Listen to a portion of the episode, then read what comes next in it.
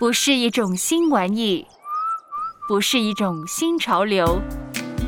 So Podcast，华人华语故事的声音，认真对待每一个故事，聆听每一个声音，说出来彼此帮助，互相加油。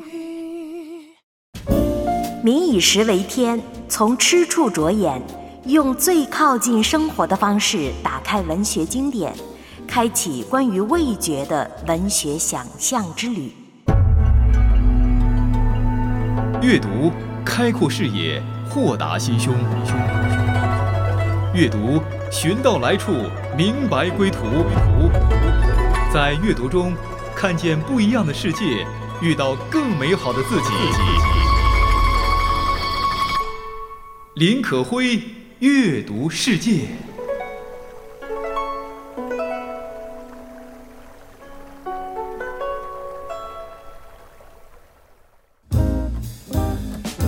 大家好，我是可辉，这里是阅读世界。今天我们将讲一本关于吃的书。这本书里提到了水浒好汉的酒与肉，汪曾祺的麻油拌荠菜。硬汉海明威的生鲜海味儿，村上的醋渍关西风，江南书生吃时尚那点儿精致劲儿，还有老百姓吃馄饨喝黄酒时的滚热烫喉，往往就是这些关于食物的细节，不经意间就流露出人的真情实意来。最近呢，可会读了一本新书。叫这本书好吃吗？这本书中盘点了三十位作家心水的美食，吃遍了古今中外经典名著。这本书的作者是张家伟，一位八零后生于无锡的自由撰稿人。这本书好吃吗？由华东师范大学出版，出版时间是二零二一年的七月，是一本实实在在的新书。这本书让我们感觉到了，原来文学大家的作品当中还充满了饮食的魅力。比如鲁迅，在鲁迅先生的每部作品中，其实都写到了美食，但是读者往往不约而同地忽略了他文本当中的美食，关注的都是那些看似苦大仇深的现实主义的话题。那今天跟着张家伟，我们来看看鲁迅先生是怎么样在作品当中写吃的。鲁迅先生的吃，小时候老师上课按着教学大纲贴标签儿，说起鲁迅先生的小说呢，总是不免强调批判、抨击之类，还要提炼中心思想，归纳段落大意。可是说到《红楼梦》，虽然也是批判了封建社会的 A、B、C、D 等等，可是衣裳饮食却是能够读一读的。其实书本无辜，读者有心。鲁迅先生的小说也是小说，也有描绘世情之处。单把他的小说提炼中心思想，那就太可惜了。先生既然对现实主义小说有好感，描摹的极精，那么。他的作品当中，对于乡间风物写的也是很细的，比如《呐喊》。《狂人日记》当中最吓人的一句话是关于蒸鱼的，写道：“鱼的眼睛白而且硬，张着嘴，同那一伙想吃人的人一样，吃了几筷子，滑溜溜的，不知道是鱼还是人。”哇！我初看到这几句后，我几个月见到蒸鱼都毛骨悚然。想想原来浙江人也蒸鱼啊。呃，有个广东的朋友对我总结说，有资格被蒸的鱼是好鱼，被蒸的鱼自己未必快乐，但可见品地之尊。无论先腌后蒸，还是清蒸完了佐上酱油。蒸鱼都是个精细活儿，火候是差不得丝毫的，非得高手莫办。一根刺一根刺，必须细细的挑，一口几个惊喜，我真不知道。它从此整个味蕾香味持续的绕。感受思绪的妙，身边的事物每天交错相遇。您现在收听的是《阅读世界》，我是陪伴您阅读的可辉。受，委屈又大声哭，越来越清楚。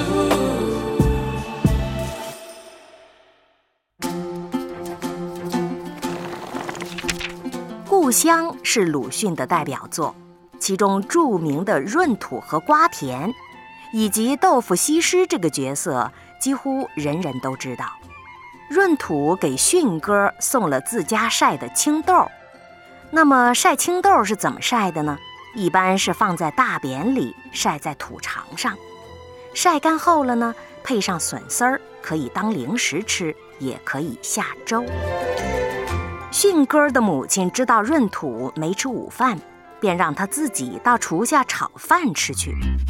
我很怀疑此处的炒饭就是油炒干饭。小时候吃惯的蛋炒饭，那虽然是妈妈技艺寻常，只是普通的碎金饭，做不来什么金包银，但终究还是有蛋的呀。孔乙己这篇文章里呢，提到了黄酒、煮竹笋和著名的茴香豆。黄酒在浙江籍作家的书里必不可少。余华《许三观卖血记》里就有黄酒。黄酒呢，还是重要的剧情道具。盐竹笋大概是盐水竹笋，是下酒的好东西。也有人跟我说，盐竹笋就是扁尖儿，不太确定。在我故乡，扁尖儿是用来煮汤炒肉的，远多于下酒了。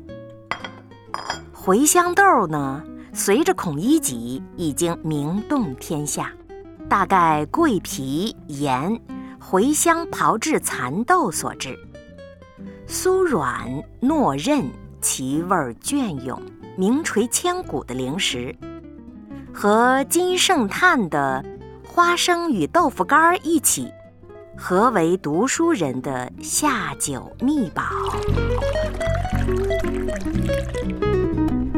小说《药》里，华老栓做的那著名的馒头，被人误以为是炒米粥。我们那里炒米粥口感很奇怪，有些韧，有些脆，还有些沙，香那倒是肯定的。那听说以前乡下有孕妇爱吃口甜的，就加红糖煮炒米粥，极香。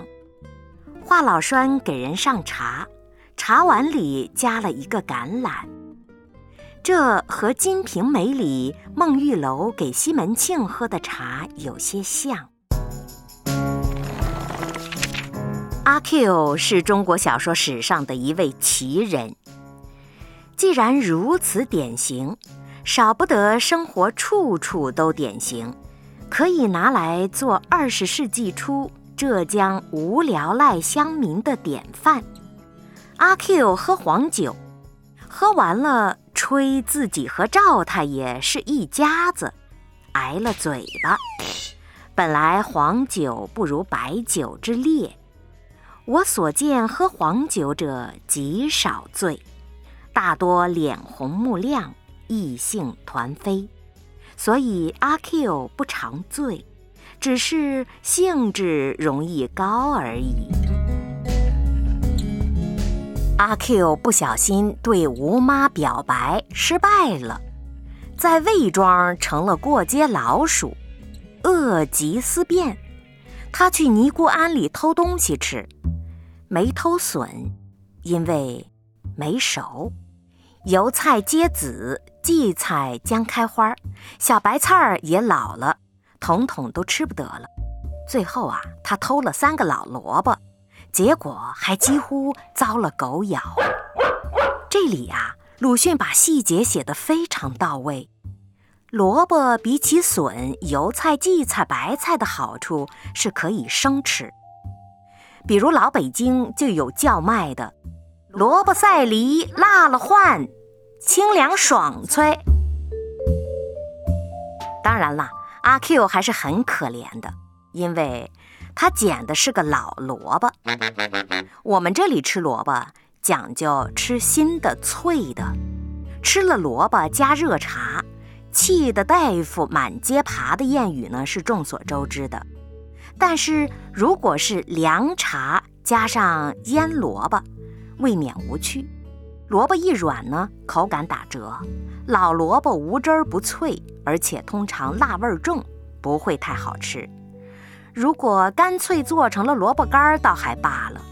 可惜呀，阿 Q 连笋都懒得煮，多半儿这老萝卜也就只能生吃了。还记得你说这是唯一的城堡，随着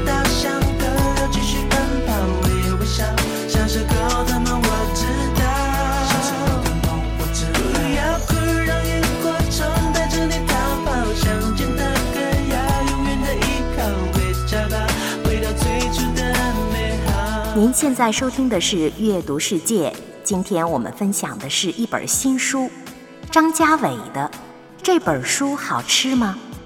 今天我们探讨的是鲁迅先生笔下的那些关于吃的作品。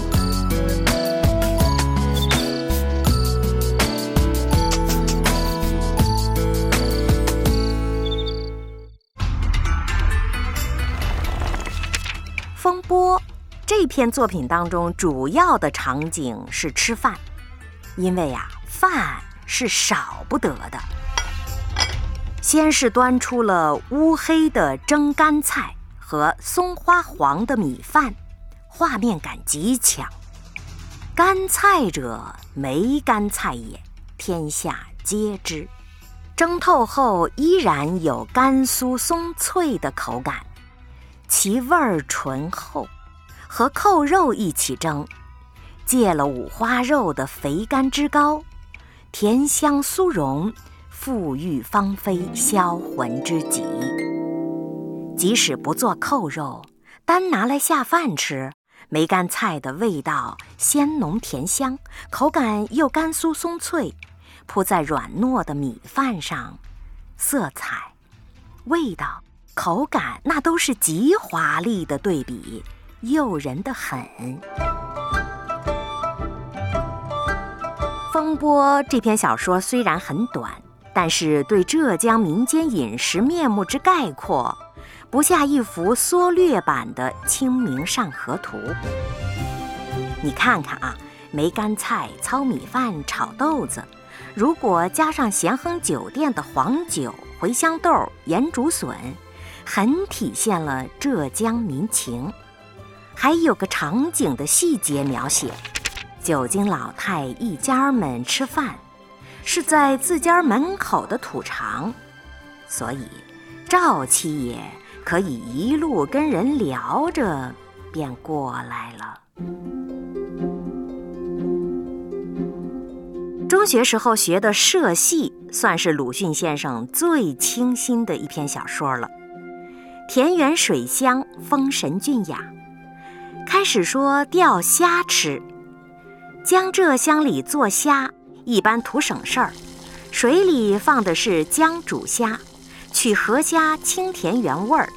如果嫌淡，那就要再加酱油。最妙的情节就是社戏归来的煮罗汉豆，据说呀，罗汉豆结实，已经引人食欲。迅哥带头剥豆，用了八公公船上的盐和柴煮来吃了。罗汉豆者，蚕豆也。盐水煮蚕豆，不如茴香豆味道长远，但新包的蚕豆有着豆子的清香，而且呀，口感是嫩脆的，极其好吃。何况当时气氛着实太好了，青叶和尚泊船小友，月光下肚子饿了，吃吃煮蚕豆。恍然有诗一般的意境。末了，把豆荚、豆壳往河里一倒，月下夜航。您看看，单把鲁迅先生这一堆堆关于什么尖儿的头衔忽略了看，你看看他作品当中除了苦大仇深的什么什么主义之外，是不是充满了柔情呢？我们所见到的鲁迅笔下的江浙水乡，没有一个比这社戏月夜吃豆瓣儿更清暖无邪的了。鲁迅先生写《呐喊》，多绍兴农家乡野气息；写《彷徨》，多是城市里知识分子气。但是开篇的《祝福》，倒是有些田园风。旧时祝福主要是祭祀、杀鸡宰鹅、买猪肉。其实啊，祖先已逝，一来未必吃得到，二来未必爱吃啊。天上神仙爱吃什么呢？传说中是金丹蟠桃，姑射山仙人爱的是餐风饮露。你弄了一堆高脂肪、高蛋白，祖先未必消化得了吧？当然了，我国祭祀那是传统风俗，主要是给活人看的，所以以活人之心度死人之腹，就这么吃了吧。我的豆浆你爱喝吗？我做的饭菜你爱吃吗？我唱的情歌有你喜欢的吗？我讲的情话你都听懂了吗？其实我不想让你回家，可有没有理由留住你呀？我在梦中问你我可爱吗？只因担心我做的不好啊。作者张家伟在著名的文学大家的作品当中，品读到了饮食的魅力。不知道您听着有没有感觉到馋涎欲滴，落了口水呢？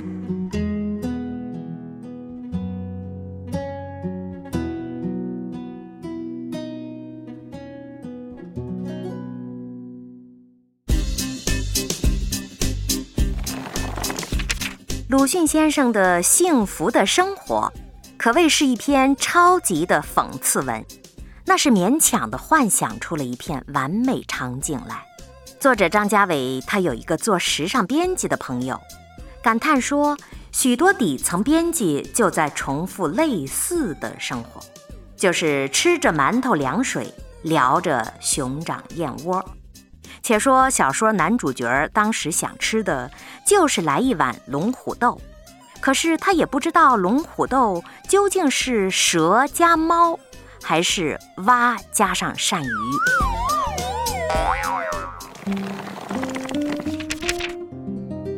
小说《伤逝》是文艺男青年和女青年的现实生活的写照。最后呢，子君终于心力交瘁，离开了娟生。小说最后，鲁迅写道：“子君给娟生留下的是盐、干辣椒、面粉、半株白菜。再怎么不食人间烟火的爱情，终究也得柴米油盐。”让读者最感兴趣的倒是“干辣椒”这三个字。作者张家伟曾经去贵州、川中、江西，都见过对于干辣椒那是爱若珍宝的。但是浙江以至江南，干辣椒就少见些。当然，鲁迅先生爱吃辣，那是天下闻名的。这里大概鲁迅把自己也带进去了。在酒楼上，被读者认为是最富鲁迅气氛的一个小说。张家伟认为，结尾那句话呀，是极有美感的。鲁迅是这样写的：“见天色已是黄昏，和屋宇和街道都织在密雪的纯白而不定的罗网里。按照整体的清冷氛围。”再加上吕伟甫彷徨自述，令人不胜凄凉。全文里唯一暖和些的，也只有这几个菜。鲁迅写道：“先是一斤绍酒，此后是十个油豆腐，辣酱要多，以及茴香豆、冻肉、油豆腐、青鱼干儿。油豆腐是油炸过的豆腐。”在经水煮，豆腐油炸后外酥内嫩，口感极妙，内里会结丝儿一样的绵软透空的感觉。因为中空，所以汤煮、酿肉都好。小说里的吃法是煮过，再加上辣酱。这一看，鲁迅先生之爱吃辣，可见一斑。而且他老人家口味颇重，感叹辣酱淡薄。鲁迅写：“本来 S 城的人是不懂吃辣的。”太多你不理解，吃货不会妥协。今夜月光皎洁，拯救世界，不小心又遇见，多久多变瞬间，想对你的想念，吃货拯救，哦我的天。Sold Podcast，华人华语故事的声音。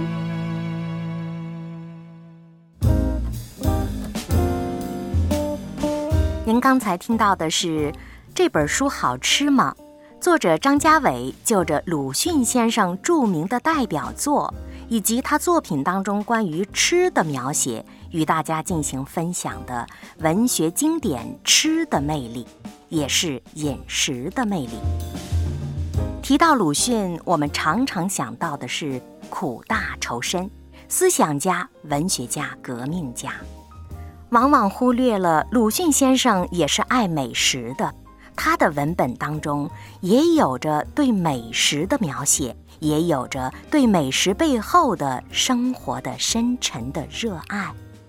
读书、读小说，读到小说当中是怎么写吃的，便感觉到了作者和主角、配角们到底是在怎样的生活，更能感受到的是作者的口味。感受到文字的风格和生命的气质。张家伟的这本书好吃吗？带着读者一睹了古今中外伟大的文学作品当中关于饮食的描写和见解。除了反映文学作品的主题、主旋律之外，居然还有许多不应该被遗忘的美好趣味，那就是好吃的好喝的。除了鲁迅先生笔下的关于吃的描写，这本书当中还提到了关于《三国演义》《水浒传》《红楼梦》《金瓶梅》等等这些古典名著当中关于吃的描写。比如啊，《红楼梦》当中就有鹅掌鸭信、酸笋鸡皮汤和枣泥山药糕；比如《三国演义》就写到了松江鲈鱼和紫牙姜等等。也许你会想，作者是不是借着名著的名头东拉西扯一些关于吃的话题？那有什么好看的呢？还不如去读一本实实在在的写烹饪的书呢。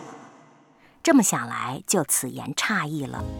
在这么一本轻松的谈吃的读物里，难能可贵的是，作者谈到了很多自己对于作者的背景、作者写作的构思以及文法的探讨。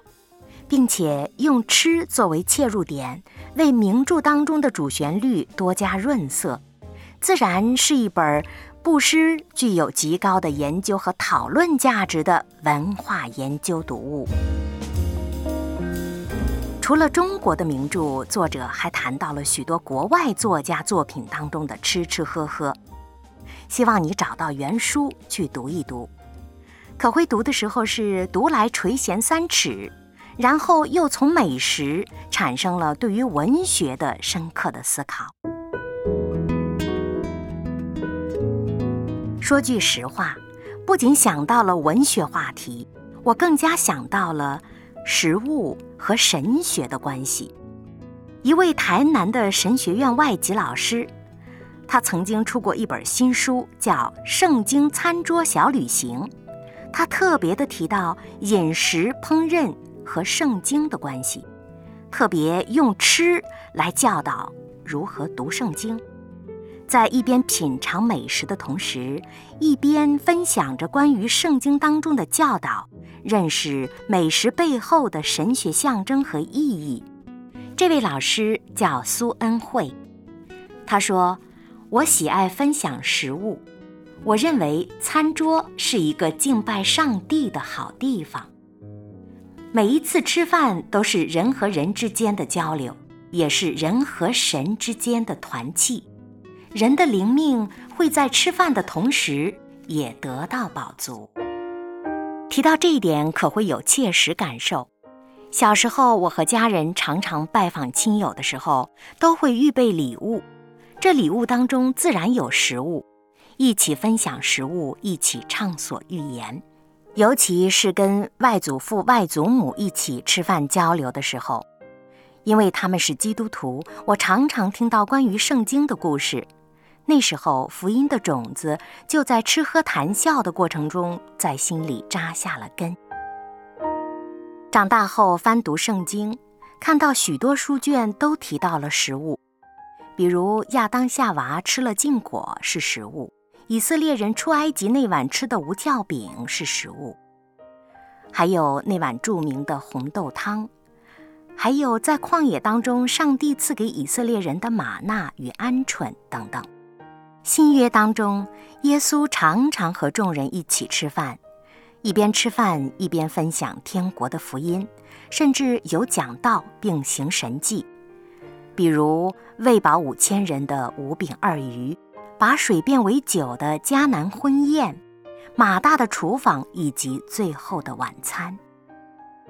此外，耶稣在主导文当中提到：“我们日用的饮食，今日赐给我们。”圣经当中关于饮食的经文非常多，尤其有一句特别安慰人心：“不要为吃什么喝什么而忧虑，你们所需用的一切。”你们的神是知道的，在耶稣的爱中，所有饥饿的人都会得到饱足，因为他是亲自降下灵粮给我们的。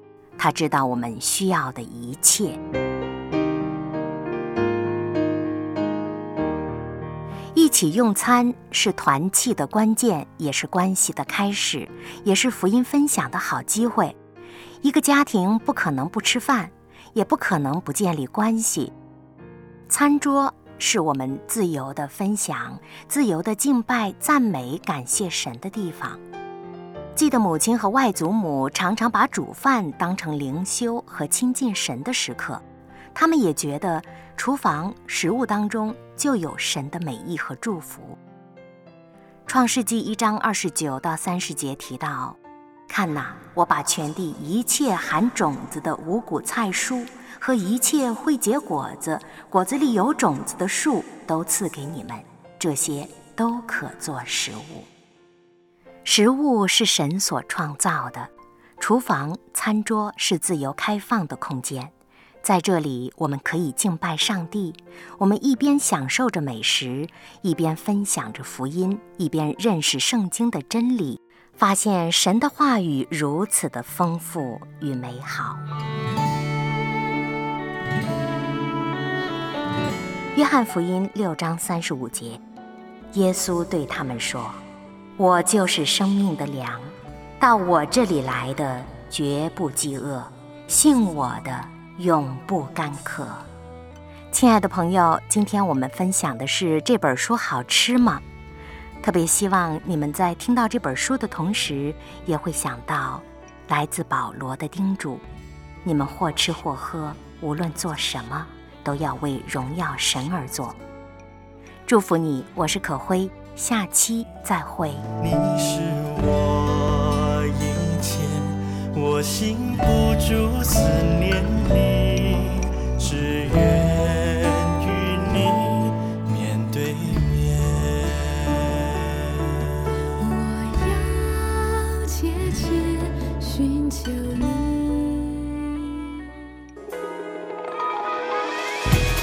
Supercast 华人华语故事的声音。